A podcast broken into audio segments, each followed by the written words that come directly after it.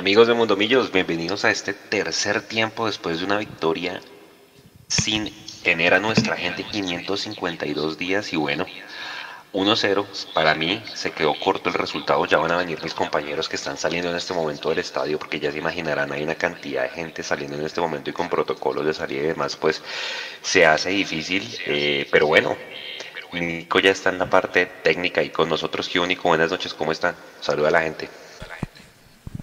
Claro que sí, Juan se Aquí va que me vean en cámara. Muy buenas noches para todos.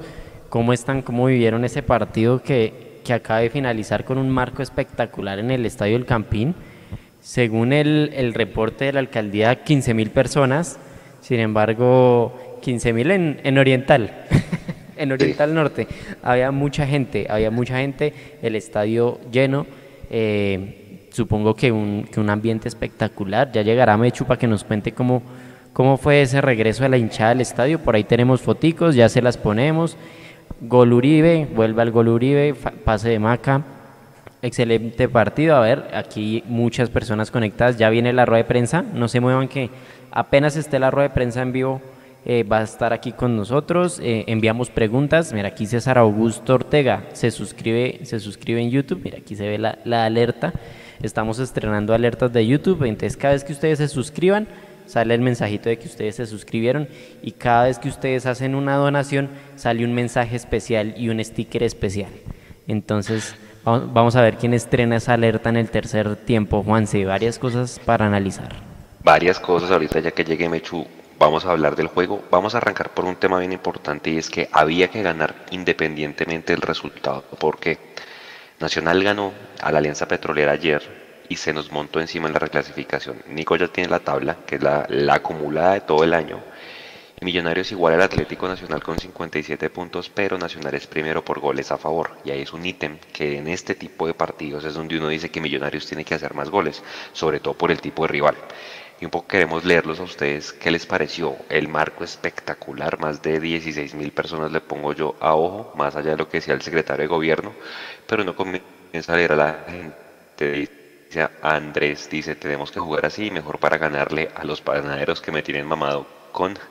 Eh, bueno, hay que escribir bien con su manibota, no sé qué, que siempre se las creen que son el más grandes. Jason Arenas dice, pero qué chévere ver tanta gente acompañando, me alegra y más feliz por esos tres puntos. Cristóbal Gómez se ganó, que es lo importante, pero, dice Misael por siempre, mediocre nunca, queremos títulos la jugada que hizo Juber. Oye, interesantísimo ese muchacho como pide la pelota para pegar los remates de media distancia, Nico. Bien, buen remate, tiene buen remate fuera, fuera del área.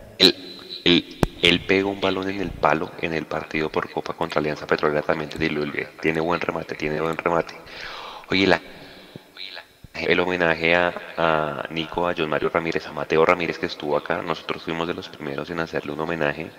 Pero bueno, tarde pero llegó, ¿no? Por parte del club, Nico, para Mateo. Y la camiseta de su papá por parte de Camacho. Un, muy bonito recuerdo que le dejan a Mateo, un gran homenaje. Eh, se ve en cámara que, estuvo triste, que lloró, que, que no fue un momento fácil para él, pero un lindo homenaje que le hicieron a John Mario y, y al padre. Y además de que Mateo Ramírez debutó hoy como jugador profesional entonces, eh, para cerrar con broche de oro esa, ese lindo gesto que hicieron con él, en este momento está en pantalla la tabla de posiciones, la tabla del segundo semestre de la liga.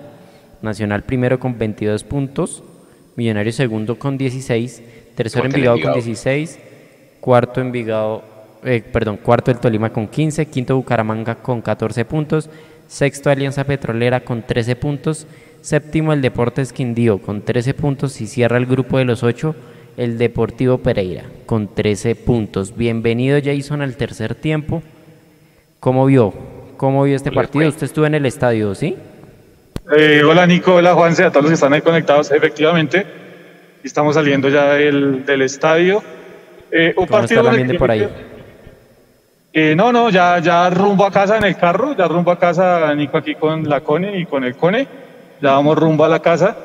Eh, saludos a la gracias por las fotos.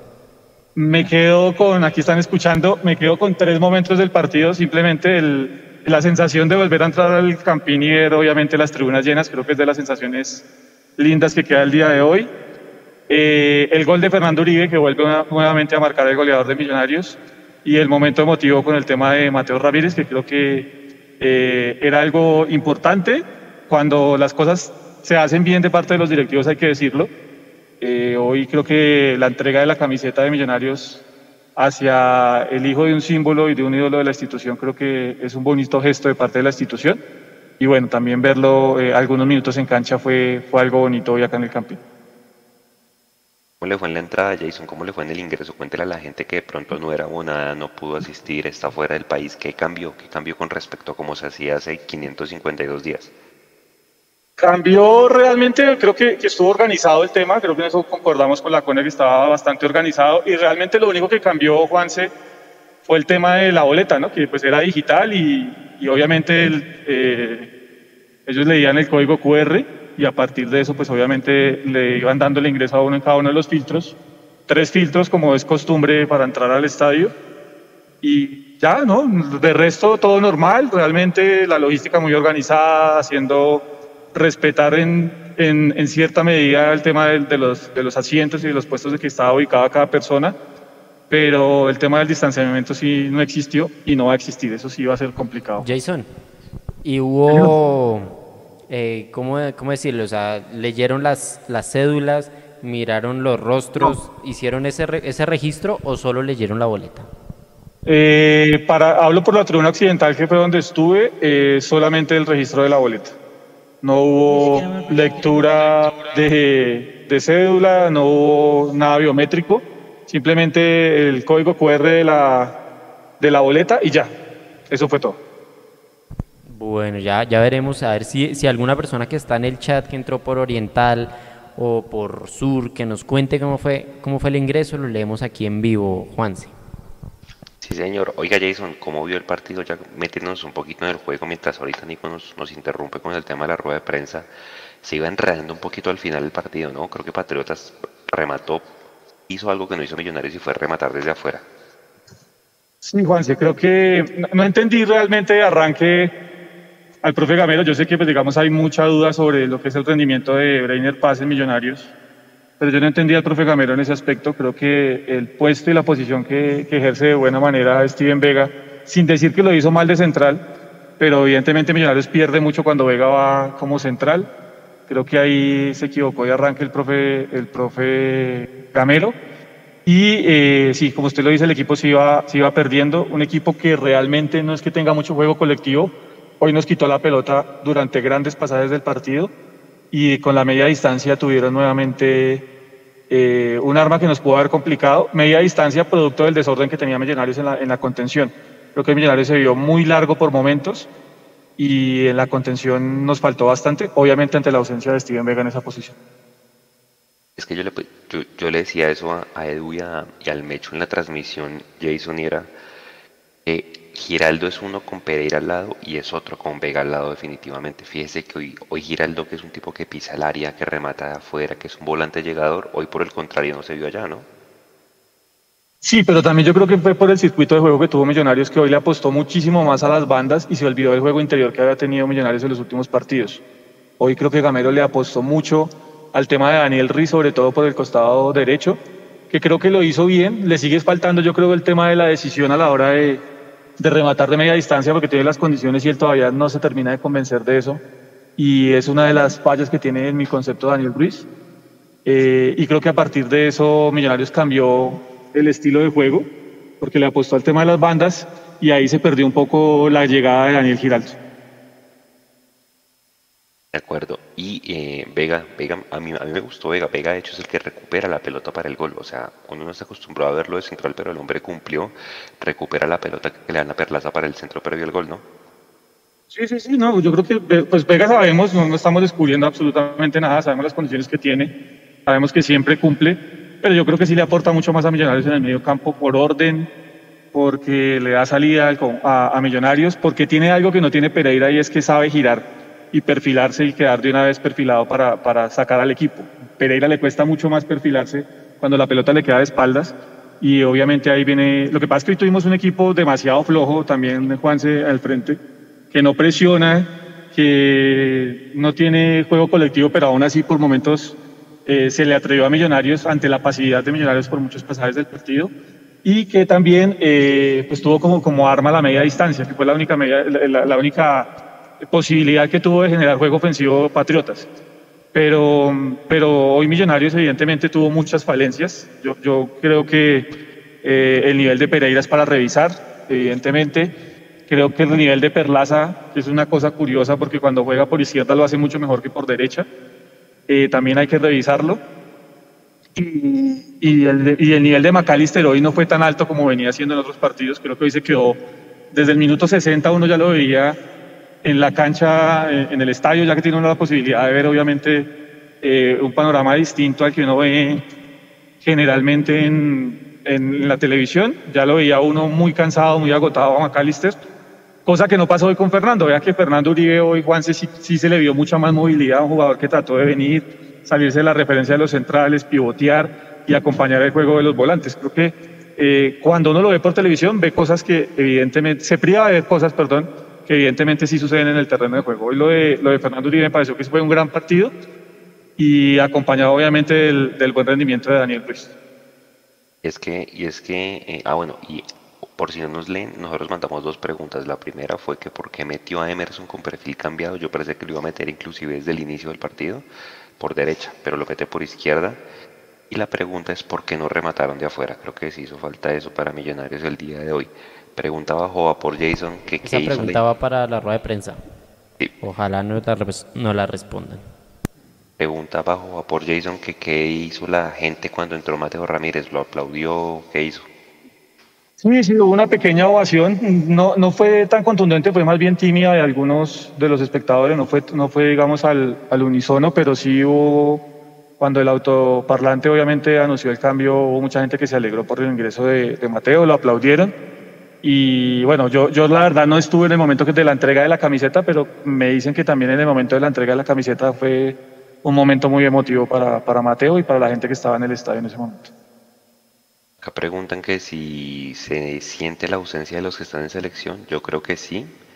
No tanto hoy por el tema de la defensa, creo que la defensa cumplió, Murillo lo hizo bien, Vega lo hizo bien, pero pues en el partido de Pereira sí fue claramente la, la ausencia y sobre todo en las bandas con la salida de Felipe Román, que yo espero que lo pongan el jueves, porque pues uno esperaría que siendo local Reinaldo Rueda ya por lo menos use alguno de los dos de Millonarios. Eso sí es fijo que va a ir Ginas al, al banco de suplentes, no va a ir a la tribuna, porque como ya, como ya se fue Davinson Sánchez, partido horrible ayer con la selección, seguramente eh, Cuesta va a ir con Murillo en los centrales y no hay más centrales suplentes, entonces meterían seguramente al Santa Fe y a Ginas como, como suplentes, pero yo esperaría que a Felipe Román lo utilicen porque creo que el haberlos enviado a la tribuna, creo que no se aprovechó ese morfociclo Jason, ¿cierto? O sea, para mí fue un desperdicio Sí, no. hasta este momento. Eh, rueda de prensa, muchachos. Le, le. Va. Pese a que sí se sacaron los tres puntos, un buen juego, esas cositas que podría eh, corregir en, en ámbito de poder ya pensar en la clasificación. Y a Elvis desde atrás, la zona defensiva, que uno ve hombres, nombres diferentes constantemente por lesión, por convocatoria, por muchas cosas. ¿Cómo cree que, que, que, intenta juntarse esta defensa que hoy también fue interesante lo que se vio en Millonarios? Diana, buenas noches para ti para todos los televidentes. Y ya sé que lo hicieron y aprovecho la oportunidad para eh, brindarle este, este triunfo a mi señora esposa Adriana Góngora, está de cumpleaños hoy. Adriana, Dios te bendiga, mi amor, y que cumpla muchos años más. Eh, yo pienso que el partido, en, en, el trámite, en el trámite y mucho en el primer tiempo, teníamos que irlo ganando en el primer tiempo. No lo hicimos, creamos opciones de gol. Ellos tuvieron unas medias distancias, que son jugadores que tienen buen pie, como Orozco y como, como Ordóñez, esto lo sabíamos, y tuvieron una, unas de, de media distancia.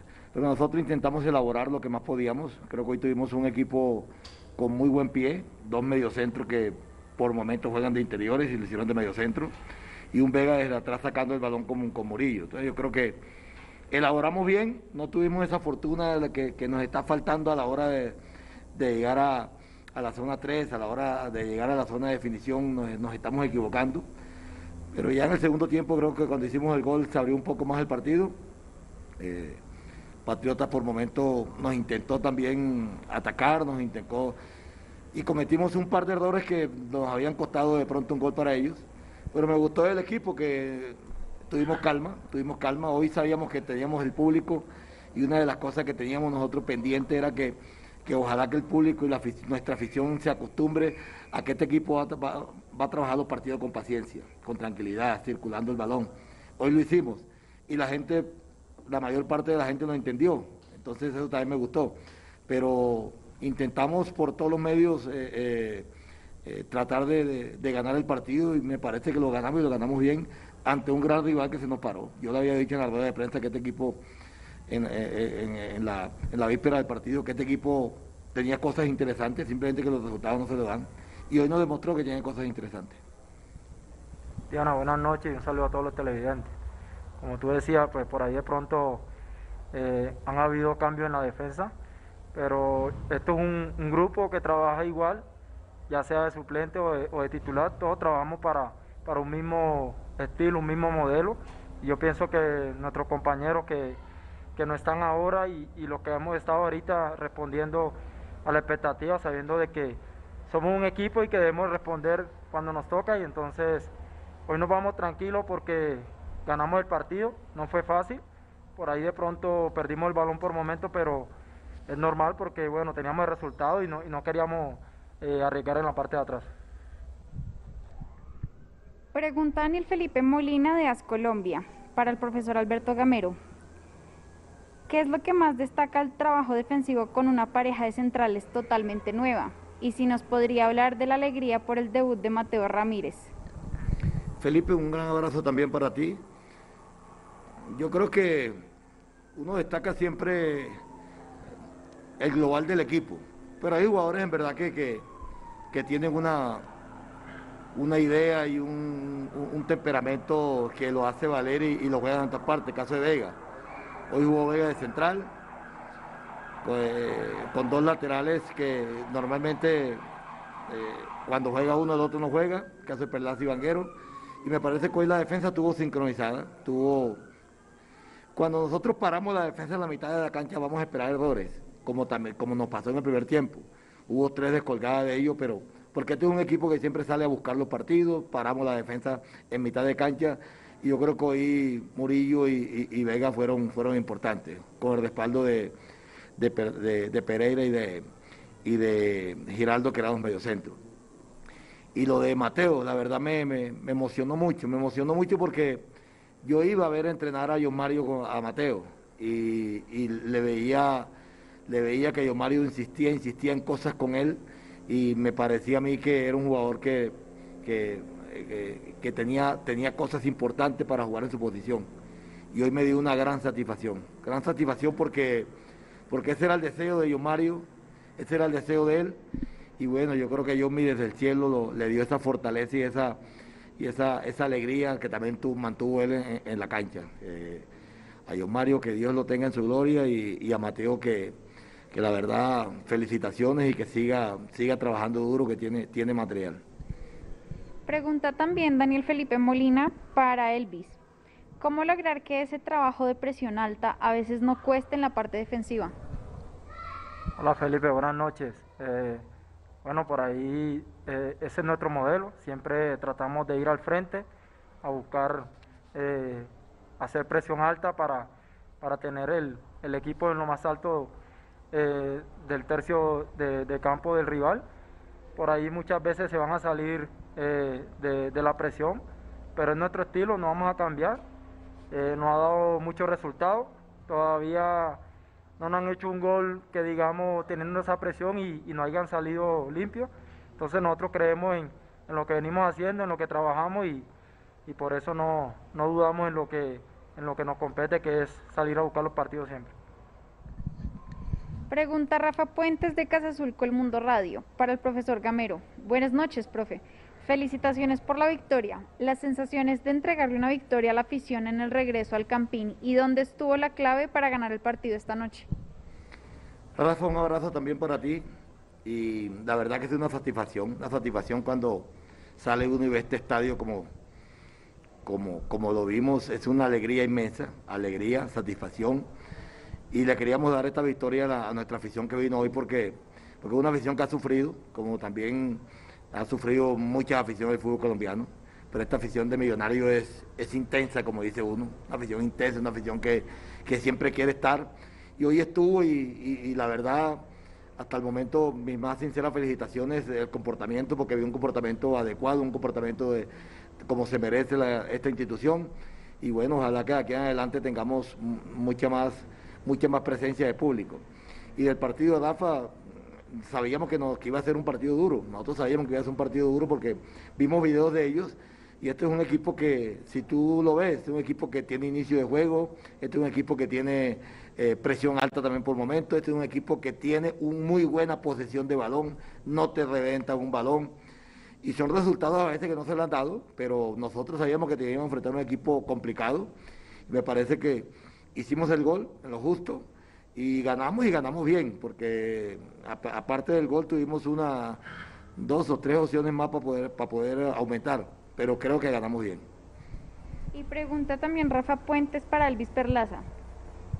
A pesar de las bajas en la nómina, el equipo no pierde la idea y encuentra una justa victoria, que lo sigue dejando en la parte de arriba en la tabla. Su análisis del partido y el mensaje a la hinchada. Hola Rafa, buenas noches, saludo especial. Bueno, eh, sí, hoy, hoy pudimos sacar un partido adelante. Sabemos que todos los rivales son duros, Hoy tuvimos a Patriota que, intentó hacernos daño y bueno, la alegría es de nosotros por, por, haberle dado esa satisfacción a, nuestra hinchada. Hace dos años que, no disfrutábamos de, este momento, sentimos el apoyo, sentimos esa energía importante que, necesitábamos y yo creo que nuestra hinchada nos impulsó a, a luchar los 90 minutos por el, por el partido y bueno, eh, agradecido con todos ellos, esperamos que nos sigan apoyando, que sea, que sea el comienzo de, muchas victorias y que queremos seguir en lo más alto de la tabla. Profesor Gamero y Elvis, muchas gracias, feliz noche.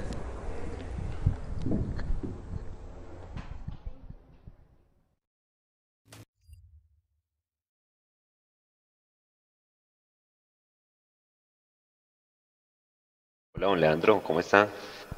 Buenas. ¿Cómo le fue en su regreso al estadio Campín, don Leo? ¿Cómo le fue en Oriental? Estuvo usted, ¿no? Sí, es, sí, como siempre, ya estamos vivos, ¿cierto? Sí, señor. Un saludo para todos los amigos de, Mundo Millos, para todos los que están conectados en Discord, YouTube, Facebook.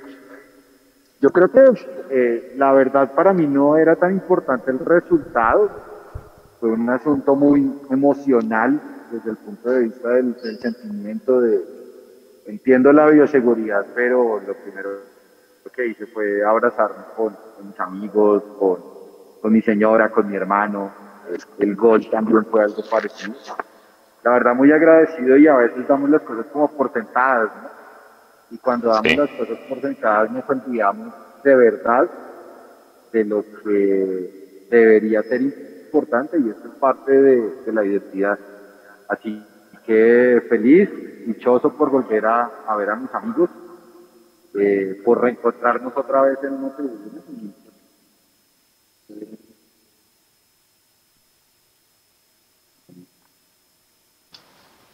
Bueno, Leo, muchas gracias ahí por, por, por, acompañar y sobre todo por representar a Yamundo Millos en, en, en el regreso al campín. ¿Cómo le fue en Oriental con el ingreso? Mire que muy bien, yo creo que había, pensé que iba a ser un poco más complejo. La verdad, cuando llegué, traté de llegar lo más temprano posible, así que no hubo mucho problema en el ingreso de la fila, la requista normal, algunos lectores de QR no funcionaron, sobre todo para una persona que ya tenía su boleta, ya se la habían enviado al correo, así que esa fue como la única nota. Era el estadio, ¿no? Pero en general muy bien. Yo pensé que tocaba acomodarse en las sillas que decía la boletería y la verdad me terminé sentando en la misma silla de donde soy abonado, así que por eso todo bien. Ah, bueno, súper bien. Leo, la misma pregunta que le hice a Jason. ¿Leyeron la cédula o el, reconocimiento facial que se supone que, iban a hacer a la entrada? Eh, la cédula sí me leyeron el código de barras en la parte de atrás, de reconocimiento facial no tuve Ok, o sea, en Oriental sí hubo un control de cédulas de las personas que iban entrando. Sí, correcto. De una persona con chaqueta negra con verde.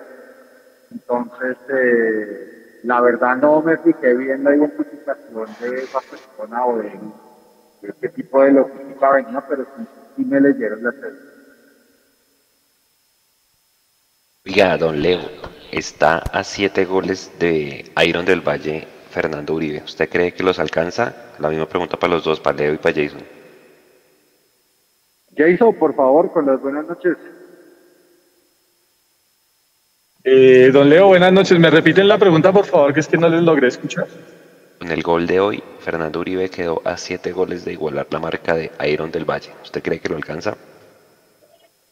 Sí, sí, sí, sí, seguramente lo va a pasar porque yo creo que Fernando Uribe va a ir mucho más allá del 2021 con Millonarios. Obviamente va a sobrepasar esa marca de Iron del Valle. Leo, Yo espero que sí, que la supere. No soy tan eufórico. Tratando de vaticinar que Fernando lo vamos a ver entre 2022, pero me daría por bien servido que Fernando al menos iguala la cantidad de goles que tiene Iron del Valle. Bueno, oiga, eh, Jason, las declaraciones de Gamero, ¿alcanzó a escuchar algo con lo que dijo? ¿Se siente tranquilo? Yo tengo mucho en la cabeza la crónica del Mechu después de ese partido con el Pereira que decía que Millonarios parecía una montaña rusa de esas de Orlando, ¿no? Que subo y baje, subo y baje. Hoy, ¿dónde pondría usted a Millonarios? ¿En un intermedio entre lo que jugó con Medellín y lo que jugó con Pereira? ¿O dónde lo pondría con lo que vio en el juego, más allá del resultado que era necesario, sobre todo por la reclasificación? que ya estamos igualados en puntos con Nacional y en la tabla de la liga estamos de segundos. Desde el resultado uno tiene que ponerlo más alto, Juan, pero desde el rendimiento del equipo sí, yo creo que evidentemente hoy hubo cosas que no, que no funcionaron. Eh, y usted me pone ahí a medirlo entre Medellín y Pereira, yo creo que eh, fue un equipo mucho más parecido a esos baches que tuvo con el Pereira hoy durante gran parte del partido. Mm, creo que sintió la ausencia, como usted lo decía, de los jugadores que están en Selección Colombia, pero también sintió el, eh, el cambio, digamos, posicional de Steven Vega, como también sintió el cambio de, de, de banda, obviamente, de Daniel Ruiz por momentos, que cuando entró Emerson, también por estar en ese cambio de banda y en ese trueque no lograron ser punzantes y ser eh, demasiado productivos para Millonarios. Leo, yo le decía a Eduardo y a Mecho en la transmisión que Daniel Giraldo es uno con Steven Vegan al lado y otro con Juan Carlos Pereira al lado. Creo que el rendimiento de Pereira todavía deja bastante que desear, ¿no? Pues yo no sé si sea bastante por desear. Al ojo en el estadio que se ve de televisión, porque justamente esa es la belleza de ver el partido de fútbol en directo.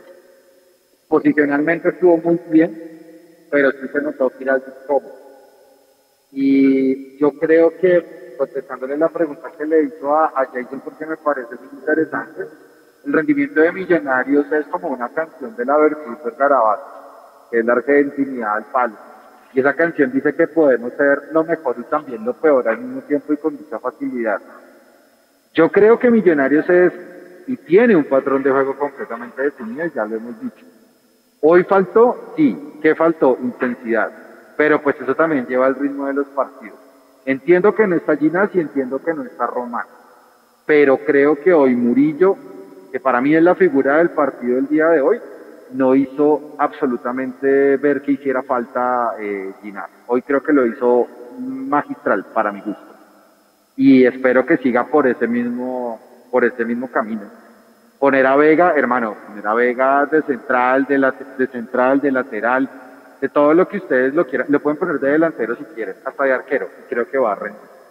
Así que Millonarios tiene patrón de juego, le faltan algunas cosas como la intensidad. No sufrió a Patriotas, creo que en ningún Y sin duda, pues el show se lo llevó a Patriotas.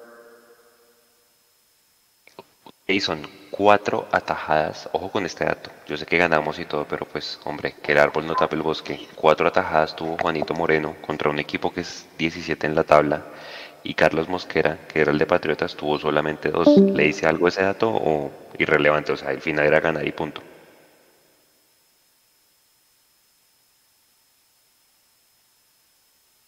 No, yo, yo, yo la verdad, Juanse, eh, yo lo veo, lo veo irrelevante. Sí. Porque, pues si usted me dice, Mosquera tapó dos, ¿sí? Pues sí, Mosquera tapó dos, pero tuvo que sacar una de adentro.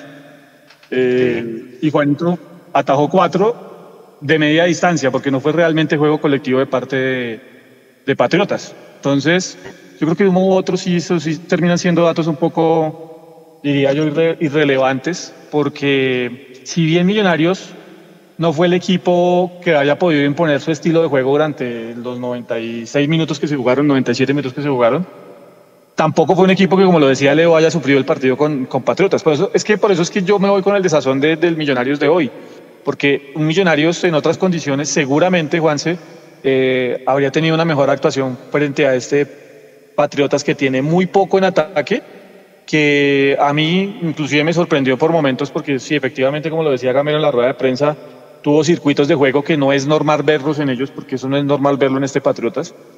Y, y también fue, pues obviamente, ese, circuito de juego que tuvo el Patriotas se vio muchas veces a partir de la pasividad que tuvo Millonarios. Es que Millonarios hoy, yo no lo vi el equipo vertiginoso y el equipo mm, fuerte y que el equipo que presionara arriba siempre, porque hoy no fue ese Millonario. Además, lo vi largo por momentos, Juan. Lo que pasa es que eh, o yo no sé si es la sensación de, volver después de 550 y pico de días al estadio, entonces uno ya mira las cosas de otra, con otra dimensión. Pero a lo que uno venía viendo a este Gamero, a este equipo de Gamero, hoy yo sí vi un equipo mucho más largo y que le faltó mucha presión en la mitad de la cancha y a partir de eso eh, aparecen las cuatro atajadas de Juanito, que digamos no es irrelevante en el aspecto de, de- de que, de quitarle méritos a Juanito porque son cuatro atajadas efectivamente que mantienen el arco en cero, sino que son irrele- irrelevantes desde lo que fue el trámite del juego, porque cuando uno dice, uy, tuvo cuatro atajadas, entonces fue que eh, Patriotas de verdad propuso y quiso llevar a Millonarios contra un arco por momentos, y eso realmente no pasó. Ahora, yo le decía a Altamí antes de empezar la transmisión que yo esperaba que- que Vargas Cristian fuera el titular y Emerson fuera el titular con lo que vimos hoy, que le da la confianza a Juanito Moreno. ¿Ya Juanito va a seguir de aquí en adelante? ¿De usted? No sé si va a seguir de aquí en adelante, Juanse, pero, pero yo creo que es, digamos, una, una muestra de respeto al trabajo que venía haciendo Juanito, porque creo que Juanito ha venido haciendo las cosas bien en los últimos partidos, ha respondido, y creo que sí es una muestra de respeto, eh, tanto como de Cristian Vargas, que sabe obviamente entender la situación y, esperar su momento, como de Gamero y el cuerpo técnico que le siguen dando la confianza a Juanito. La gente en el chat también dice que muy chévere, que, que, que tremendas tapadas las de Juanito, que sigue titular. Y la gente que nos está viendo en el chat, misma pregunta con respecto a Emerson. ¿Ustedes le darían, y la misma para usted Jason, le daría la continuidad a Daniel Ruiz o Emerson Rivaldo titular en Bucaramanga y de ahí en adelante? Lo pregunto porque Ruiz lo está haciendo bien. A diferencia, por ejemplo, de Mojica, que hermano, para mí Mojica definitivamente yo lo veo es como un extremo, siempre se tira la banda. Hoy lo vi todo el tiempo por la banda izquierda, nunca lo vi por, por la mitad. Juanse, yo lo, yo lo veo de este modo, ¿no? Eh, pues si Daniel Ruiz está teniendo buenos momentos y buenos partidos, jugando pues con perfil cambiado, con algo para corregir, sí, porque es que lo que, lo que tiene Daniel Ruiz es algo que a mí me impresiona. Cuando está jugando por izquierda, eh, trata, trata de ir hacia el centro para rematar. Y cuando juega por derecha con perfil cambiado para poder aprovechar su zurda en el remate con la diagonal hacia adentro, siempre trata de ganar eh, la línea de fondo. Y creo que en eso sí tiene que corregir Daniel para seguir teniendo la continuidad. Yo probaría, si usted me pregunta a mí, eh, entendiendo que Emerson viene de una para larga y que viene con una lesión de meta, de- del quinto metatarsiano, que pues si no es la más delicada, sí es de tenerle cuidado, y más con el tipo de calzado que se utiliza hoy en el fútbol. Eh, yo probaría a Mojica como extremo, extremo realmente por izquierda. Pondría a McAllister detrás de, de Uribe, fijo, sin que se rope mucho esa posición, y seguiría insistiendo con Daniel Cruz ahí por el costado derecho. Mechu, ¿cómo le fue? Buenas noches, ¿cómo están? ¿Bien? Señor, ya, ya, ¿Qué, qué todavía tal las polas? ¿Cómo, cómo, cómo? ¿Qué tal las polas? No, no, imagínense, imagínense que, eh, o sea, pues eh, grabamos la cápsula, ¿no? Eh, tres tomas, y eso que bueno, no prometo la mejor versión de la cápsula, pero grabamos la cápsula y después nos paró la policía, por eso vamos un poquito demorados. pero, pero sí, estamos ahí en camino al, al estudio, compañeros. ¿En qué familia vamos?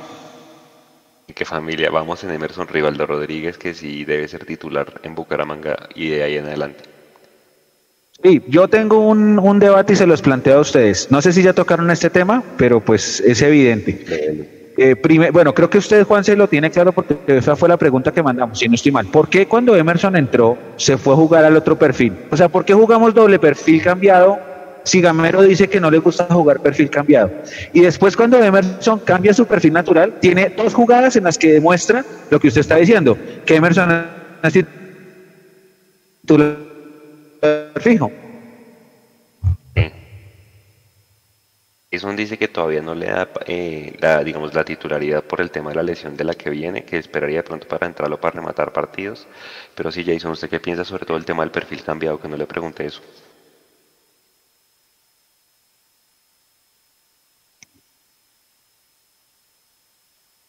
No, Jason ahí Ya, ya, ya, ya, Juanse. Eh, del perfil cambiado. Es que, es que yo creo que al ver, yo, yo, lo yo quiero te- entender que esto fue lo que vio Gamero, ¿no? Al ver él que hoy Millonarios no estaba teniendo juego interior, porque McAllister evidentemente no estuvo en su mejor partido, porque Giraldo no, no fue el jugador punzante que llegara a pisar el área contraria, yo creo que él dijo, bueno, me la juego con, con los dos con perfil cambiado para que traten o intenten de la media distancia pero yo no, yo yo me, yo me niego a creer que es que el tema de no rematar de media distancia es orden de, de, Gamero. Ya es un tema de decisión y ya lo hemos hablado varias veces que cuando están perfilados realmente para pegarle desde el borde del área, los jugadores de Millonarios muchas veces prefieren seguir tocando y, y tratar de filtrar balones en áreas eh, o, en, o en zonas que están demasiado, demasiado pobladas. Creo que ahí se está equivocando Millonarios y yo quiero entender que la, la posición de Daniel Ruiz y de Emerson en el momento que ingresó Emerson era buscando eso, ¿no? Que evidentemente eh, jugaran un poco al tema de la media distancia. Recordando también que ya estaba Jover Quiñones, que después también estuvo Jover Quiñones unos minutos en el terreno de juego, que también le podía aportar a Millonarios en ese tema. Mechu, eh, usted, usted en su crónica, si en su crónica, cuando Millonarios pierde con el Pereira, dices que Millonarios parece una montaña rusa de las de Estados Unidos. Usted tuviera que poner a Millonarios el que le ganó al Medellín, el que perdió contra el Pereira, ¿dónde está el día de hoy? ¿Un intermedio de los dos o más cercano al de Sí, Pereira sí, sí. de Medellín? No, es un intermedio, Juanse. Lo que pasa es que eh, esto es una opinión personal, ¿no? Porque di una opinión parecida en la transmisión y por ahí vi que en el chat se me fueron encima. Esta es una opinión personal. Obviamente estamos todos felices de haber ganado, sobre todo la gente que estuvo en el estadio, porque es que había una algarabía reprimida, por decirlo así, pero nosotros decíamos en la transmisión, si estamos jugando contra el 18 y sufrimos para ganarle al 18, entonces algo pasa, ¿sí? Eh, sí, todo muy lindo y los defensas juegan en, en- en la media cancha y el equipo tiene posesión de pelota y el equipo no revienta un balón, lo que dice el profe es verdad, el equipo no revienta un balón, el equipo se presiona alta, el equipo para los centrales en la media cancha, esto todo es cierto, pero Millonarios es un equipo que no tiene sorpresa, Millonarios no tiene sorpresa, lo, lo acaba de decir Jason hace un ratito, a veces me da la impresión de que queremos llegar hasta la línea de gol para que alguien remate. Ponemos a jugar a Fernando Uribe a las espaldas del arco. Entonces, obviamente, no se va a poder voltear nunca, salvo en esa acción en la que Mata lo deja habilitadísimo. Y ese es, ese, es- ese es este equipo. Es un equipo que hoy, porque a Patriotas, y miren que Patriotas con el 1-0 abajo metió a este, el número 11, Misael Martínez. Metió a Martínez y él cambió la cara. Y Patriotas con muy poquito, porque vamos, no vamos a decir que Patriotas es un equipo de altos quilates, no, con muy poquito Patriotas alcanzó a complicarnos esa doble tajada de Juanito salvó el empate. Entonces, si vamos a, lo metódico, ya el 100% metódico, este equipo sí juega bien, posee la pelota, no tira un rechazo, no tira un pelotazo, es verdad, pero es un equipo que no tiene sorpresa y que no tiene variantes. Y Jason lo que decía hace un rato es verdad. Si nosotros queremos llegar hasta el fondo del área, hacer el pase para que alguien remate, estamos perdidos. ¿Por qué? Porque también lo decíamos Juanse, yo le pregunté a usted en la transmisión y se la vuelvo a preguntar el equipo azul, o sea, ha sido tanto lo que han estudiado a Gamero que cada partido va a ser más fregado que el, que el, que el, que el anterior. ¿Por qué? Porque ya nos están leyendo. Las lecturas del, de, que le hacen a Millonarios son fáciles. Es que este dato que lo decía Leandro, que bueno, creo que se, se le cayó la conexión, él daba como figura a Murillo y uno le mira los números a Murillo y vea qué más balones recuperó de todo Millonarios, 10 balones recuperados. Pero uno ve la previa y ve que Juan Pablo Vargas es el defensa de toda la liga que más despejes tiene. Uno dice, ¿quién debe ser la defensa titular? O independientemente del rendimiento de Murillo, Jason y Mechu, la titular es sí o sí Ginás y, Vargas. Uy, espere, que, espéreme, Juan, sé que usted acaba de ponerme un tema. No sé si ya lo tocaron, y, Jason también. Eh, em, sorprendió muchísimo, a mí personalmente me sorprendió muchísimo cuando lo de cuando lo de lo de ver a, Vega como central, ver a Vega como central y a Paz de suplente. Y me sorprendió más todavía porque cuando Vega está de central, Giraldo se pierde, porque Giraldo quiere hacer lo que hace Vega y, Giraldo es un más un volante llegador. Entonces, sin Vega en la cancha, a Giraldo no le va bien. Lo de Pereira es, eh, eh, sí, lo de Pereira es para revisar. Lo de Pereira es para revisar. Pero entonces, eh, si, si no está, si no está, si no está Vega, entonces a Giraldo se va a perder. Y ese cambio de Breiner Paz que entró al minuto 88, yo lo hubiera hecho hace mucho, o sea, mucho tiempo antes, mucho antes. Entonces, no sé si era una, una estrategia, perdóname, José, no sé si era una estrategia para, porque para tener a alguien en el banco por si acaso, o si definitivamente estaba todo consensuado. Cuando, cuando entra Paz, ¿no hizo murmullo la gente en el campín, Mechu y Jason? No, no, Juan, no, yo la verdad no sentí murmullo en el ingreso de Paz. Pero sí se nota uno, uno, uno que cuando, cuando está en la tribuna sí nota, Juanse, eh, que hay un nerviosismo cuando Paz coge la pelota. Es como, no la vaya a embarrar, el comentario de no la vaya a embarrar, eh, párela bien. Ese tipo de comentarios alrededor de las personas que estaban alrededor de nosotros escucharon. Y, y, pues yo la verdad no termino de entenderlo, porque yo entiendo que sí, ha tenido problemas y que evidentemente le han faltado cosas a Breiner con Millonarios pero si estuvo en proceso de selección en algún momento, compañeros, es porque algo tiene Breiner, realmente, ¿no?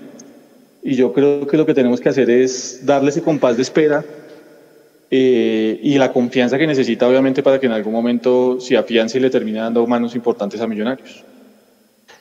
Esa es la otra pregunta que yo les iba a hacer.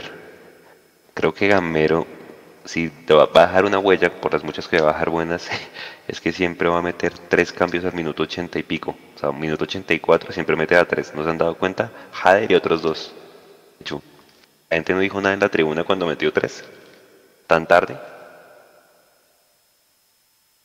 Y en el sector donde yo estaba, no, Juan. La verdad, la gente no, no dijo nada, pero sí había gente que estaba angustiada con el tema de los cambios. Porque es que efectivamente por cómo se estaba dando el partido, yo creo que la gente interpretaba lo que estábamos interpretando nosotros, que era que en el momento del minuto 60, 65 hacia adelante había que darle eh, una nueva posibilidad a Millonarios en, el medio campo, había que refrescar el medio campo de Millonarios y eso no se hizo y a partir de eso yo creo que también encontró los espacios del Patriotas para, para rematar y para inquietar muy tímidamente, pero inquietar al fin y al cabo de cierto modo. Porque es que eso es bueno. Hoy, hoy íbamos ganando, pero obviamente el resultado estaba apretado. Pero cuando vayamos perdiendo, como en Pereira, como que Gamero siempre al minuto 85 en adelante mete a tres cambios y mete tipos adelante a ver cómo hagan lo que puedan ustedes arriba. Entonces le dicen que critican que como que se queda sin libreto Gamero en ese tipo de cosas. Que siempre son tres y muy tardíos. Y dice Verando, y ah. el caballo y otro. Siempre, sí, siempre es Jader, siempre es Jader el caballo y, el comodín, siempre, siempre, siempre, siempre. Pero Juanse, eh, no solamente es en los cambios al minuto 85, yo creo que también es en el módulo. Yo creo que también es en el módulo porque, eh, digamos, neutralizan a, las dos, a los dos extremos y, ¿qué? ¿Qué hacemos? ¿Cuál es la solución? ¿Sí me entienden? O sea, entonces, ¿no hay recursos en el, en, el, banco de suplentes o qué?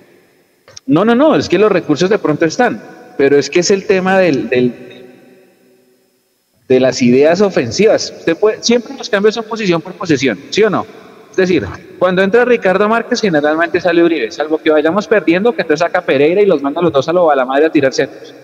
Cuando entra Jader, siempre sale un extremo. O sea, si, si han visto que siempre es lo mismo, es posición por posición. Pero entonces ahí seguimos en las mismas. Exacto, seguimos en las mismas. Hoy porque entró ese gol de Uribe al minuto 49. Pero yo no sé, Jason, dónde usted estaba. Ahí Eduardo decía que sí se sentía murmullo al final del primer tiempo porque la pelota no entraba y la gente estaba preocupada era porque no había, no había por dónde. Oiga, em, Jason, voy a, voy a decir algo para que la gente, la gente se me va a venir encima, pero pues hay que decirlo porque hay que compararse con este equipo porque es con el que estamos pidiendo la reclasificación. ¿Usted se vio, Jason, ayer Alianza Petrolera Nacional? Sí. Alianza alcanzó a complicar a Nacional, ¿cierto? Iban 1-1. Lo que pasa es que, y pues le quiero preguntar a usted, ¿cómo cambió Nacional cuando entra Dorlan Pavón a la cancha? Se le fue encima al- a la Alianza, o sea, le pasó por encima con un solo cambio. Pero, pero, pero ese cambio, sí, Juan, está bien. Eh, un cambio, digamos, en nómina, pero ese cambio llevó a muchos otros eh, desde el tema eh, del módulo de, de Nacional. ¿Qué es lo que dice, qué es lo que dice Mechu? Porque aquí entramos posición por posición, pero nunca cambiamos el módulo. O generalmente no se cambia el módulo. Ayer Nacional, cuando entró Pavón, ya, ya se olvidó, digamos, de poblar el medio, del medio campo y le dio mucho más libertad a primero a sus laterales para que acompañaran a Pavón por el costado derecho, al lateral derecho.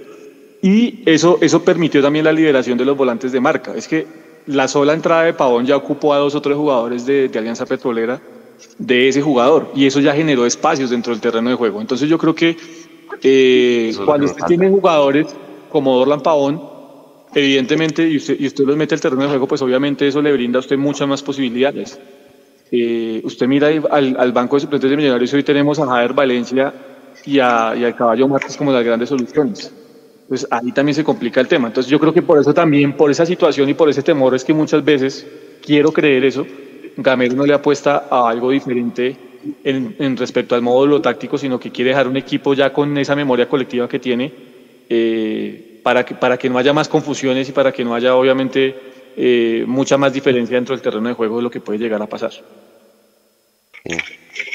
Ahí, ahí entonces me voy con lo que decía Mechu, si no tenemos a alguien que cuando entre al terreno de juego, re- digamos, los del rival tengan que referenciarlo más, pues ya nos vamos a volver predecibles, ¿no, Mechu? O Es sea, que lo somos, Juanse. Juanse, ¿a usted no le parece que somos un equipo predecible? Claro. Jason. Marcan a McAllister Silva y chao. Jason, ¿usted qué opina de eso? No. Sí, sí, sí. Por eso es que es importante. Sí, ah, bueno, sí, entonces sí, estamos sí, en la misma creo que- película. Ya, ya no me asusto. No, no, es total. No, no, no. En los últimos partidos millonarios se ha vuelto predecible, pero se vuelve predecible con estos jugadores.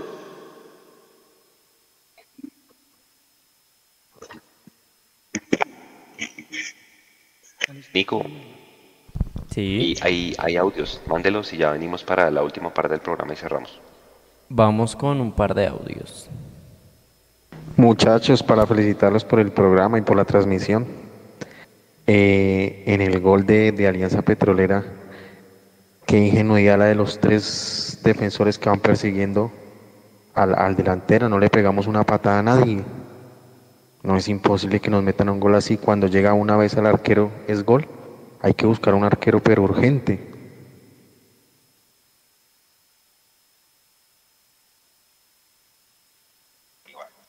¿Y otro? Buenas noches, felicitaciones por el programa.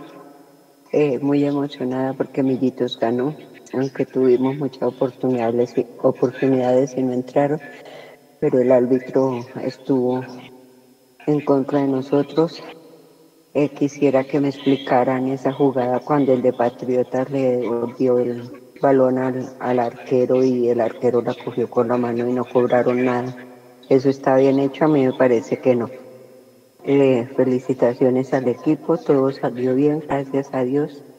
Esperemos que, que vuelva, que vuelvan los otros jugadores que no están y que Millonarios vuelva a ser el del año pasado. Muchas gracias. Queda un último audio de, del reporte de cómo fue el ingreso en Sur. Entonces, espera un segundito que lo tengo por aquí. Están, ah, está en el grupo de Mundomillos. Y, y sí, y, y ahorita hay que mirar esa jugada de, de evolución que, que se comió La el juez. Eh, buenas noches amigos de Millo. Mi nombre es Steven. Soy abonado de la Sur y pues les quiero comentar más o menos cómo fue el tema del ingreso. Eh, realmente parecer yo pues yo llegué temprano pero el ingreso Se corta, y estuvo eh, fueron ¿Se corta? Se está cortando. Sí, bueno, ya miraremos si logramos solucionar. Gracias por el apoyo, por, eh, por participar con nosotros. No olviden seguirnos, suscribirse y ya, ya para ir cerrando, Juanse, tocar esa, esa jugada de evolución que, que el juez eh, no, no pita. Hubo tres jugadas para mí, digamos que pusieron como ahí medio flujito el árbitro. Uno fue lo que dice Nico, una evolución ahí que el arquero de Patriotas la coge con la mano. Dos, eh, un cabezazo hacia atrás de Ruiz que le pega en la mano a un central de Patriotas que debió ser penalti.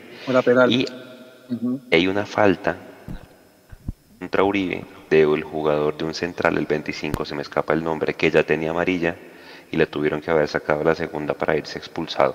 Creo que en esas tres jugadas se ve comprometido el juez. ¿Ustedes cómo vieron allá el tema del árbitro Mechu y Jason?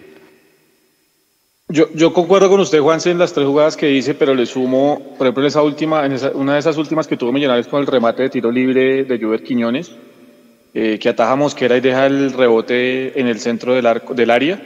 Eh, pita un fuera de lugar inexistente. Mm, Uribe venía desde muy atrás y, pita el fuera de lugar. Lo tenía yo, digamos, en la línea. Ahí estaba justo ahí en línea con esa jugada. Y pita ese penal, eh, pita ese, perdón, ese, ese fuera de lugar le pegaron bastante a Mojica en el primer tiempo y no sacó otras tarjetas. Creo que disciplinariamente hoy sí se quedó corto realmente el juez central, quedó debiendo mucho, quedó debiendo ese penal que creo que había cambiado también el rumbo del partido, pues porque era, eh, era el primer tiempo todavía y Millonarios ahí, pues digamos, se, se iba a montar de mejor manera en el, compromiso. Y me parece que el tema, eh, no sé, pues eh, en ese tema de la devolución, eh, una desantección completa. No estaba ni mirando la jugada realmente el central, se lo digo desde la tribuna, se veía, no estaba ni mirando la jugada porque inmediatamente cuando le protesta Uribe, que le protesta airadamente, eh, es lo que hace voltear a mirar al, juez de línea que también estaba ido y que no le supo dar, digamos, eh, o argumentar qué era lo que había pasado y por eso, digamos, no hubo ese tiro libre indirecto dentro del área a favor de Millonarios. Bien. Dice Natalia Martínez hacía una pregunta que cómo vieron a Millonarios con hinchada, es decir, que el mismo juego que mostraba o cambió en algo el hecho de que estuviera la hinchada de pronto los puso más ansiosos, ustedes cómo lo vieron porque por lo menos los primeros 30 minutos del primer tiempo era un equipo que tocaba de occidental a oriental, pero no generaba peligro más allá del cabezazo de McAllister. Sí, yo, yo, yo, yo vi un equipo no, no confundido ni nervioso, porque la verdad no, no creo que el tema del público haya, haya influido en que Millonarios hubiera estado nervioso o confundido. Yo creo que hoy fue más falta de, pues de que las, de- no sé, o sea, fue, fue que la cosa no salía como tendría que salir o como le había imaginado que iba a salir. Eso realmente creo que fue lo que pasó en el Campín. Pero sí vi que le jugó a favor a, a jugadores, por ejemplo, como a Fernando Uribe. Yo hoy vi un Fernando Uribe muy cercano a lo que nosotros conocemos, Juanse. Un jugador que eh, va y le reclama al árbitro, un jugador que siempre está peleando con los centrales y desgastándolo, que hoy se tiró unos metros más atrás y trató de, tener circuito de juego de tres cuartos de cancha hacia arriba, que se involucró mucho más en el juego, que animó mucho a sus compañeros porque era un constante animador del medio campo de Millonarios, siempre eh, realzando, haciendo buenas diagonales. Hoy vi un Fernando Uribe con la inyección del hincha, eh, muy diferente y creo que la celebración, eh, la, muestra está, digamos, en la celebración del gol de Fernando. Creo que la forma como Bailo celebra en Occidental, eh, con la gente, con los hinchas y agradeciendo el momento de volver a anotar en el Campín, pero con hinchas, creo que demuestra que, que hay jugadores a los que la hinchada de Millonarios efectivamente les da un plus y creo que ese, uno de esos es Fernando Uribe. Y además que estaban las hijas, ahí puso Fernando hace dos minutos, puso la foto con sus hijas porque le entregaron a Fernando la placa del jugador del partido y sale con sus dos hijas y fue a quienes fue él a saludar cuando mete el gol, por eso lo celebra a rabiar tanto y pues obviamente porque si bien el promedio no era malo, lo que decíamos en el partido con Pereira, pues bueno, ya llegó a 15 goles en este año, está Mecho a 7 goles de, de Iron del Valle, seguramente lo va a alcanzar y bueno, ojalá siga enrachado porque eso es lo que necesitamos, goles para mantenernos ahí en la pelea de la reclasificación. Don Nico. Ya tengo aquí eh, arreglado el audio para que escuchemos cómo fue la dinámica en sur. de Mundo Millos, mi no-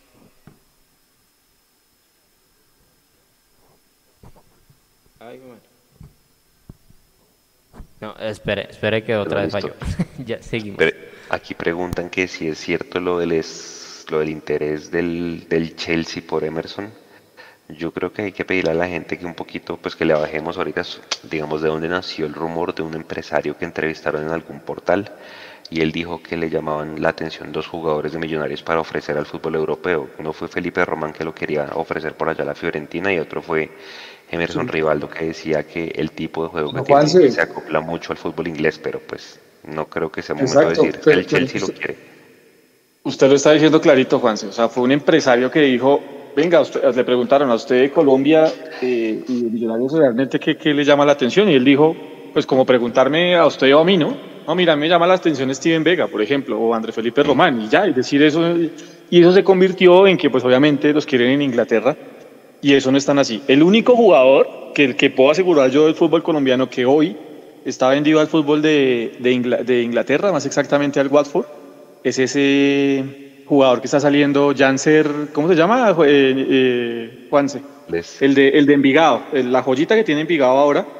Ah, ese jugador eh, se va a ir para el fútbol de, todavía no es ni siquiera mayor de edad, es menor de edad todavía, y ya obviamente confirmado, esto lo estuve verificando eh, durante el transcurso de la semana eh, con uno de los vicepresidentes del, del Envigado, eh, será Asprilla, se llama el Juanse. Él sí ya, digamos, tiene una oferta formal, ya digamos que está todo convenido con el Envigado y se va a ir al fútbol inglés por una buena suma, creería yo, pues un jugador que tiene 17 años y se va a ir por 2,5 millones de libras al fútbol de Inglaterra. Eso es más o menos que diría yo cercano a los 2 millones de dólares sin saber bien cómo esté la conversión. Creo que es una buena venta para Envigado, un jugador que hasta ahora está jugando sus primeros partidos profesionales y que ya, digamos, se va a ir al fútbol inglés, o al menos ya lo compra el fútbol, un equipo del fútbol inglés. Por lo demás, lo que se ha dicho de jugadores, porque no se ha dicho solo de Millonarios, sino se ha dicho de otros equipos, eh, no hay absolutamente nada concreto hasta, a, esta, a esta altura y obviamente pues el mercado recuerden que ya cerró y solo hasta invierno pues podrán volver a incorporar en Europa eh, jugadores los equipos de Europa. Vamos a estar tranquilos que Emerson, que Andrés Felipe Román va a regresar, ¿no? Porque, ah, sí, sí, sí. De, de Asunción, una pregunta rápida para respuesta rápida. Eh, yo sé que pronto me he hecho no vio la selección, pero con lo que usted vio de Daniel Muñoz contra Bolivia y Estefan Medina contra Paraguay, ¿son más que Felipe Román? Para mí no. Eh, creo que Daniel Muñoz es más, Daniel Muñoz es un poco más en marca. Es jugador de más de marca, más marcador de punta, no lateral, sino más marcador de punta. Porque recordemos que él inició como central. Pero por encima de Estefan Medina, yo sí creo que está Román, o por lo menos está muy parejo. Lo que pasa es que Estefan Medina, pues tiene, digamos, el cartel de haber jugado ya mucho, mucho tiempo en el extranjero. Y esa sería, digamos, la ventaja pues, que le podría sacar. Pero yo sí creo que Román está, eh, si, no, si no por encima, está muy parejo con Estefan May. Ahora, Ginas, sí o sí va a ser suplente el, jueves, ¿no? O sea, no lo van a mandar. Yo creo que no, no van a mandar a ninguno de los dos a la tribuna el jueves. Yo creo que sí van de, de suplente. Mecho, ¿ya está por ahí? ¿Me escuchan bien? Sí. sí.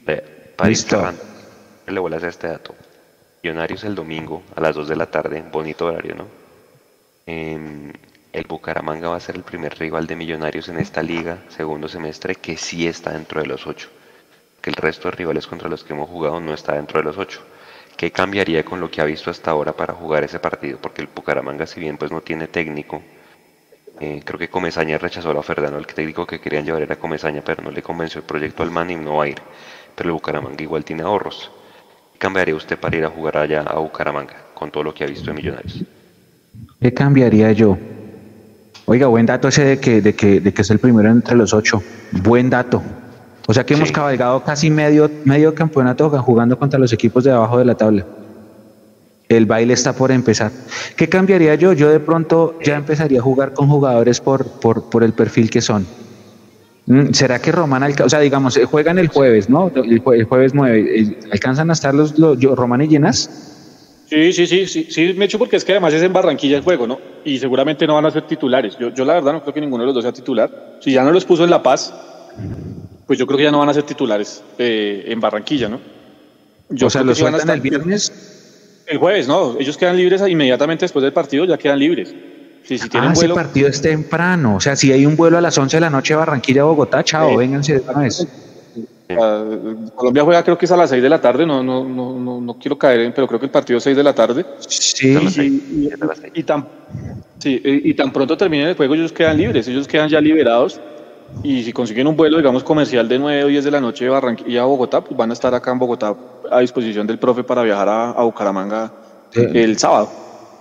De una. el viernes inclusive. Sí, no, entrenan el, seguramente el viernes harán algún trabajo de recuperación y demás. El sábado, yo imagino que antes del, del viaje, eh, Mecho, como ya es costumbre, harán un pequeño trabajo táctico antes de- del viaje y hacia mediodía el equipo viajará, imagino yo, que es la costumbre ya que tiene el cuerpo, me- el cuerpo técnico de Gamero, irán para, para la ciudad de Bucaramanga a instalarse lo que es sábado en la tarde y esperar el partido el domingo.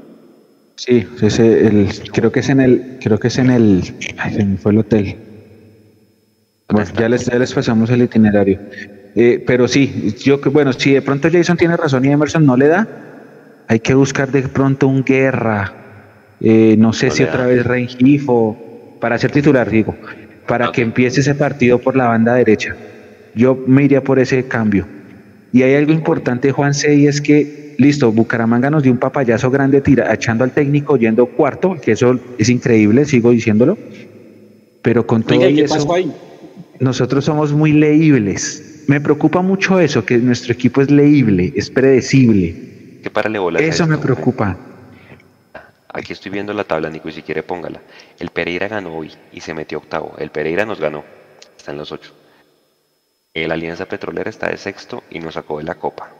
El Quindío, bueno, el Quindío también se metió eh, y nos, alcanzó a complicar acá, que ganó al América.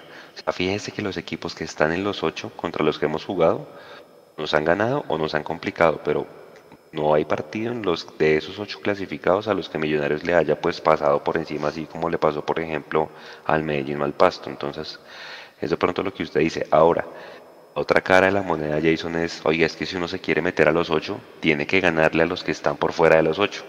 Bueno, Pues, es la pues, pues es que es que es que la es la ecuación. Y mire que si usted que- que cuando uno analiza la tabla Juanse uno mira al Quindío y al Pereira donde están primero porque pues el Quindío realmente viene haciéndolo de buena manera. Así golea a la No América, literal. Osorio y, y- y le, y le termina ganando al América. Entonces cuando cuando usted mira eh, eso es lo que lo que hizo lo que le pasó al América mejor dicho con, con el Quindío es lo que no se puede permitir Millonarios por ejemplo o lo que se permitió Millonarios o es lo mismo que se permitió Millonarios con el Pereira. Son puntos que no se pueden perder porque son equipos que están peleando en la parte baja, que están peleando por no descender y que por nómina, por tradición, por historia, por camiseta, por hinchada, por lo que usted quiera, eh, se tendrían que pasar por encima. Y hoy la situación crítica que está viviendo Osorio es producto de esa derrota con el Quindío y, y nosotros alcanzamos a hablar de algo de crisis cuando perdimos con el Pereira. Es que mire la dimensión de perder contra estos equipos. Entonces, yo creo que Millonarios sí tiene que tratar de sumar contra el Bucaramanga, que lo ha venido haciendo bien, pero es un equipo al que se le puede hacer partido, al que se le puede ganar. Y eh, de aquí para adelante, como lo decía Mechu, van a empe- va a empezar de verdad el baile, porque es que ya va a venir nuevamente Santa Fe en algunas fechas, ya nos va a tocar eh, Nacional, nos va a tocar América. Ahora sí se viene realmente la parte gruesa y difícil del campeonato. Afortunadamente, eh, según mis cuentas, estamos a 12, 13 puntos de clasificar. Esa digamos que es la, la- la cosa positiva de cara a lo que viene del futuro. Eh, esto lo analizaremos seguramente más de entre semana, pero Elícer Quiñones y Thiago Montoya se van a jugar el partido de su vida el sábado, ¿sí o no, Mecho? Segurísimo, segurísimo. Sobre todo Montoya, si eso le iba a decir. Aunque Montoya generalmente es suplente y entra en los Aunque segundos tiempos. Va Sherman. Sh- Sherman lo tiene opacado. Ah, Sherman es otro que contra nosotros, usted sabe, se juega el partido de su vida. Pero nosotros tenemos que, yo creo que la ventaja de Millonarios es que Bucaramanga es un equipo en este momento que no tiene norte por ese papelón de lo de Upegui, que vuelvo y digo, no entiendo cómo pasó y no sé cómo es la novela. Voy a, voy a preguntar, de hecho es posible que en el live del jueves tengamos invitados de prensa santanderiana para que nos cuenten eh, esa interna cómo es, esa interna cómo es y cómo viene el rival. Pero nosotros tenemos esa ventaja. Bucaramanga es un equipo que tiene buenos jugadores, que hacía una, bueno, viene haciendo una buena campaña, pero está sin técnico y eso hay que aprovecharlo. Al mismo modo, nosotros tenemos nuestra desventaja, que es que somos un equipo que nos están leyendo fácil y que, insisto yo, nosotros no tenemos ideas en ataque. Hoy era Patriotas, el 17. La semana pasada era Pereira, que está peleando descenso y no pudimos. Entonces, eso es lo que me preocupa a mí, más allá de haber ganado. Exactamente, ahí está la reclasificación, muchachos, ya para ir cerrando y pues vea, Millos y Nacional con 57 puntos ambos, creo que la disputa por ese cupo de torneo internacional va a estar por ahí. En teoría, Mechu, nos convendría Nacional gane la Copa Colombia, ¿no? La Copa Águila, que juega pasado mañana con Santa Fe. Por favor, pórtense bien. Pero, Por ¿qué favor. está diciendo? Espere, espere, espere, espere. Sí, sí, ¿qué es eso, Juanse? Espere, es lo... Juanse, por favor. Claro, es que es la misma pregunta que yo le hice a Jason. ¿Qué, pasa si Nacional gana la Copa Colombia? Oiga, no, no, no, no, no he revisado. No, he revisado, pero, pero entiendo, Juanse, realmente no tengo el dato eh, conciso, pero entiendo, haciendo memoria, eh, iría no por reclasificación, sino por ganador de Copa Colombia. Es que, es que claro, entiéndame la pregunta, me he hecho Jason, y claro, tampoco quiero que ganen porque sea archirrival, pero de cara a cupos, torneo internacional, Nacional queda campeón de la Copa esta Colombia, Millonarios, ahí quedaría ya con el camino libre para ir por reclas y no queda campeón del semestre. Sí, en el papel es así, pero... Sí, eh, espéreme. Es lo que no deseamos que pase, ¿no? No, no, espere, ve, bueno, eh, hijo de madre, no, qué manera tan hermosa de cerrar el tercer tiempo. No, me voy a buscar el reglamento. Piénselo por ese lado. Está ahí. Es que, no, es que piénselo por... por, a ver, vamos a, voy a buscar el reglamento de mayor. Es que por ese lado, es que, es que me, es que, es que me echo. Acuérdese que el campeón de la Copa tiene que hacer solo una ronda previa. Eh, grupos. Sí, por eso le digo, Juan. El de reclasificación tiene que hacer dos rondas previas, pues la dos lógica espere, espere. Pues, pues ¿Sí? ¿Eso cambió? Claro. no, no, no, son dos rondas, no son dos rondas previas para los dos. Nacional y Junior hicieron dos rondas previas este año. No, no. Sí, claro. No, tienen que hacer Sí, Junior sacó antes de Bolívar a otro. Sí, sí, sí. Claro. Sí, sí, sí, sí, sí, sí, sí. Junior hizo dos rondas. Está, está, lo cierto, está lo cierto, mm, bueno. Mecho. Junior hizo dos rondas.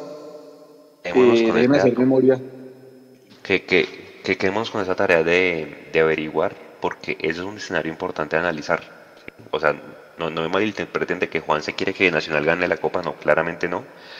Pero de cara a cupos, hombre, podría ayudar, porque es que Junior Mechu, eh, Jason ya está lejos, vea, Junior ya tiene 46 puntos. O sea, sería un papelón que Junior nos alcanzara en reclasificación. Y como estaba jugando Junior. Como está jugando Junior, pues Junior está jugando a, lo que les gusta a ellos, ¿no? Al carnaval. El carnaval de meto tres goles y me hacen dos, o aprieto cuatro y me meten tres. A eso está jugando el Junior. Yo la verdad no entiendo tanto palo que le dieron, por ejemplo, a, a Amaranto, porque le dieron muchísimo palo y yo no veo una evolución en este equipo realmente. O sea, no, la veo, ¿sí? Pero, mm, pues es, de, los partidos difíciles que vienen de aquí, de, cara al futuro, de cara al tema de la clasificación, y Millonarios tendrá que prestarle atención a eso, sobre todo por lo que está diciendo Mecho, porque es que si nos estamos volviendo predecibles. Y, y yo creo que, yo, yo, sí quiero invitar a la gente que se saque el chip de la cabeza, ya que es que somos predecibles porque no está Chicho. No, Millonarios ya desde que se fue Chicho ha jugado 10 partidos oficiales, 8 por liga y 2 por copa. Y yo creo que ya en 10 partidos oficiales usted ya tiene que eh, tener un plan B pues para, para estructurar su equipo. Y creo que en eso nos está quedando a ver el profe Gamero. O sea, Millonario ya tiene patrones de juego, ya tiene una identidad de juego y demás, pero esa identidad de juego tiene que venir acompañada de variantes, compañeros. Porque si usted no tiene variantes, es muy complicado porque usted se vuelve muy predecible. Y ya estoy mirando la repetición del partido, Millonario está, minuto 19, Millonario está larguísimo. No, es una cosa tremenda. A los que, a los que le gusta la, la, la, selección, yo sé que a todos no les gusta, yo siento que tenemos un problema muy parecido y es que no hay generador de juego. Entonces dicen que en Colombia solo hay dos jugadores que pueden generar y abrir espacios, que son Teófilo Gutiérrez y el mismo Chicho Arango. Y hoy, y hoy no hay Nunca en mi vida. Juanse, yo no recuerdo, no recuerdo haber visto un Paraguay tan malo como el de sí. ayer. De, de acuerdo, de, los flojos paraguayos. Es que ni, ni, el, ni el Paraguay ese del 5-0 con Maturana. Nada. Malo. Ni ese Paraguay malo. era tan malo. Es que lo de ayer era una cosa. O sea, ayer Paraguay era patriotas, literal. Ayer, ayer solo Cuadrado remató. De resto, malísimo. O sea, o sea, se notó que Cuadrado es el único jugador de élite que tiene la selección. El resto nada. Nada más. Bueno, voy a, Juan, se me remito al reglamento, voy a leerlo tal cual, ¿listo? participarán en representación de Colombia en la Libertadores del año 2022 el club campeón de la Liga 1, que será Colombia 1, y el club campeón de la Liga 2, que será Colombia 2. El club que sin ser campeón de la Liga 1 o 2 ocupe la mejor posición de la tabla de reclasificación será Colombia 3. El último cupo, que es Colombia 4, será para el club campeón de la Copa 2021. Dice, en caso de que el campeón de la Liga sea el mismo campeón de la Liga 2, los cupos a Conmebol Libertadores Colombia 2 y 3 serán otorgados a los clubes que ocupen respectivamente las mejores posiciones en reclasificación. Es decir, si Tolima llegase a quedar otra vez campeón, Nacional y Millonarios van a Copa Libertadores de una. ¿Listo? escenario 1. Parágrafo dice, en caso de que un club descienda a la categoría B y gane un cupo a la Copa Libertadores Sudamericana, lo pierde porque al de la B. En caso de que un equipo sea campeón de la Liga 1 y la Liga 2 y también sea campeón de la, Libertadores Sudamericana, no aplica porque sean todos eliminados. Ese parágrafo no aplica. Dice, en caso de que el campeón de la Copa sea campeón de la Liga 1 o 2, clasificará a la Copa Libertadores con el cupo que se otorga por liga. Y el cupo que se otorga, que será, que sería Colombia 4, será para el club que tenga más cantidad de puntos de la reclasificación total de la Liga Betplay mayor. O sea, se, une por reclasificación. Dice, en caso de que el campeón de la Copa sea también campeón de la Sudamericana, no, no aplica. Cualquier otro evento no contemplado en el presente artículo, la Administración de la DIMAYOR tendrá la potestad de asignar los cupos a competencias internacionales usando las posiciones de la tabla de reclasificación. Listo, la reclasificación pesa. Ahí está la, como la respuesta. O sea, si está, si está por encima de la reclasificación, entonces, que la Copa. Listo, aclarado. La diferencia es que la Copa es un título de la víctima. Exactamente. No, señores, 11 y 33 de la noche. Seguramente profundizaremos más de estos temas el día jueves. Nos vamos a descansar. Ganó Millonarios, volvimos al estadio, volvieron ustedes, toda la hinchada después de 552 días. Esperemos que el equipo mejore muchísimo. Esperemos que no han dicho nada de fronteras, ¿no? Me hecho en Bucaramanga. Estamos vetados ni nada. No, no han dicho nada. No han dicho nada, pero generalmente allá cierra. Allá cierra. Bueno, igual allá hay harta hinchada, ¿no? O sea, por más de que no sean de acá, se mete harta hinchada porque en Florida Blanca hay harta gente de millonarios. Y Santander es una tierra muy azul. Santander es tierra azul. Mucha gente hincha de millos allá, no solamente en Bucaramanga, sino también en los pueblos cercanos. Eh, si llegan a inventarse eso de la cédula, pues allá sí hay mucha gente que va a entrar, pero esperemos a ver las, las determinaciones de las, de las autoridades. Nosotros con el favor de Dios iremos, vamos a empezar la logística el día de mañana con la jefatura de prensa. Oiga, ¿sabían Jason Juanse que Bucaramanga no tiene jefe de prensa como tal? El presidente. Ah, ¿no? El mismo presidente es el que asigna los cupos. sí. Esa, administrativamente era así están jodidos, yo. No sé, señores. Pero, si, pero si, lo manejan, si lo manejan igual que con Upegui, pues tenemos un problema, ¿no, compañero? Sí, imagínese que, que, nadie, no hay nadie, del equipo de comunicaciones de Bucaramanga viajó a Manizales para el partido del, de contra el Once Caldas de ayer. Entonces yo no sé cómo no sé cómo funciona la rueda de prensa, si la coordinará el de Win, no sé, la verdad no, no tengo ni idea. Bueno, Pero... bueno, toca cerrar porque Nico tiene que ir a alimentar al, al, a la mascota. Eh, Juanse, miércoles, miércoles, miércoles sub-20 en Yopal miércoles. A eh, eh, aparentemente es a la una de la tarde. Va a, tener transmisión por Facebook. Sub 20, sub 20, un partido aplazado. Sub 17, perdón. Sub 17. Sub 17. Sí, ya, perdón, me fui a, me fui a la B. Eh, los jugadores que toca mirar son Gliffer, el, estoy como, 9, el goleador, y otro. Estoy como, estoy como Paraguay ayer. No, eh, mire, Gleifer es uno, el goleador. El, otro se llama Gianfrasco Casquete, es otro, para mirar. Que viene en América. Juan Gordillo, el capitán, el 8. Échenle ojo a ese, es un mediocentro, tiene una, visión de juego. Y Juan Pablo Reina, que es el 10, que es un volante extremo, más de segunda línea, buenos jugadores. Hay, ese equipo tiene, ah, bueno, y hay otro que es Daniel Fonseca, que es un extremo o lateral derecho, buenísimo también. Ese equipo tiene buenos, buenos niveles. No, el que viene de América es Casquete, el 23, sí, que hizo gol el tercero el, el viernes. Pero bueno, entonces ese partido es a la una, posiblemente será transmitido por Facebook. Tenemos jueves live, eh, sábado, posiblemente las dos categorías de millonarios van a jugar ese día, van a jugar una detrás de la otra, o sea, hay, hay doblete en Excoli y domingo Bucaramanga Millonarios, esa es nuestra semana. Ah, bueno, y, y los que les gusta la selección también tienen Colombia el jueves, ¿no? Señor, a las Sí, 6 señor. de la tarde. Listo. Oiga, muchas gracias a todos, a ustedes, muchas gracias. Terminen de descansar, de llegar a sus casas. Nico, gracias ahí en la parte técnica. Así cuatro horas de transmisión como siempre. Nos vemos el jueves en el, en el live. Descansen, pásenla bien y bueno, ganamos que era lo importante. Y volvimos al estadio. Cuídense, muchas gracias. Chao. Abrazo, chao.